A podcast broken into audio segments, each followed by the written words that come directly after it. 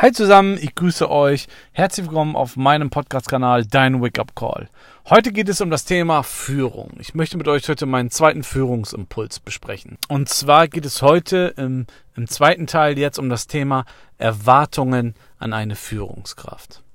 Jetzt ist immer ganz interessant, erstmal zu checken, ähm, wer hat denn alles Erwartungen an dich? Zum Beispiel dann in deiner neuen Rolle Führungskraft ja, welche Erwartungen stecken jetzt oder vor welchen Seiten stecken überall Erwartungen dahinter?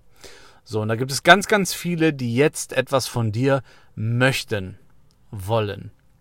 Da wären auf der einen Seite deine Mitarbeiter, ja, die zu führen sind. Das ist vielleicht ein Team von 10, 15, 20 Leuten, die haben alle Erwartungen an dich. So, das wäre die eine Seite. Die zweite Seite wäre dann die Chefetage.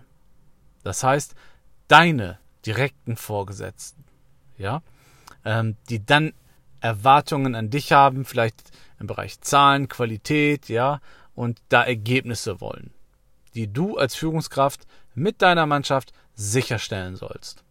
Denn du bist ja jetzt die neue Führungskraft oder die bereits bestehende Führungskraft und sollst mit deinem Team jetzt abliefern. So, jetzt sind da zwei Seiten. Da sind aber noch ein paar mehr.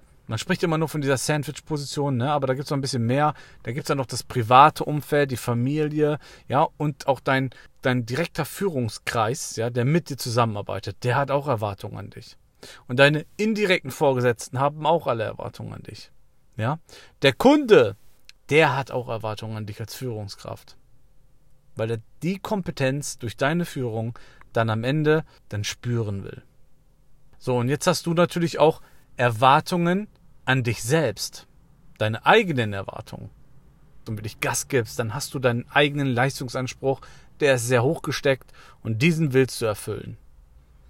So, und dann bist du schon mal so in so einer kleinen Zwickmühle, hast das ein oder andere Dilemma, wo du dann wirklich abwägen musst, okay, wem werde ich denn nun gerecht?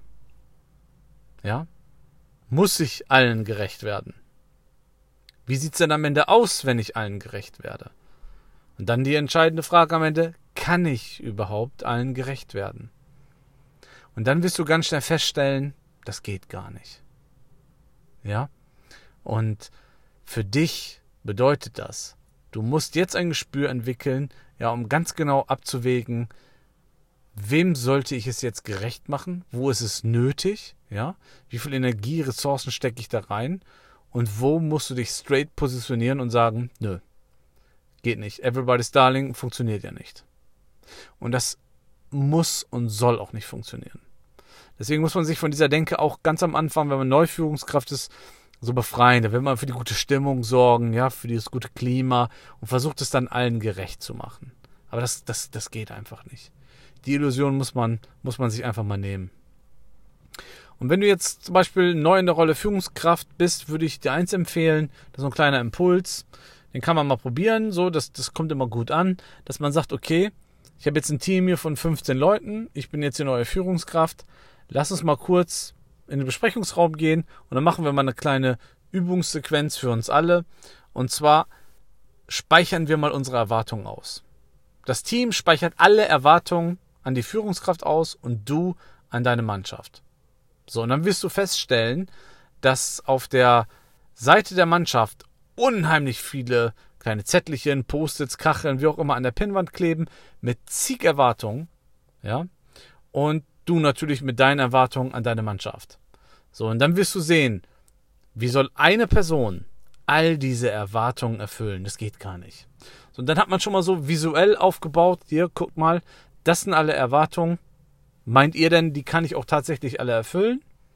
Nein, aber man kann einen guten Rahmen schaffen, in dem man sich bewegt, ja, in dem man wirklich Gas gibt, ne, wo man sagt, ich schaffe ein gutes Klima, ist auch die Akzeptanz da für gewisse Situationen, die nicht handelbar sind. Ja, von dir aus, wo man sagt, oh, da hätte ich jetzt vielleicht was anderes erwartet.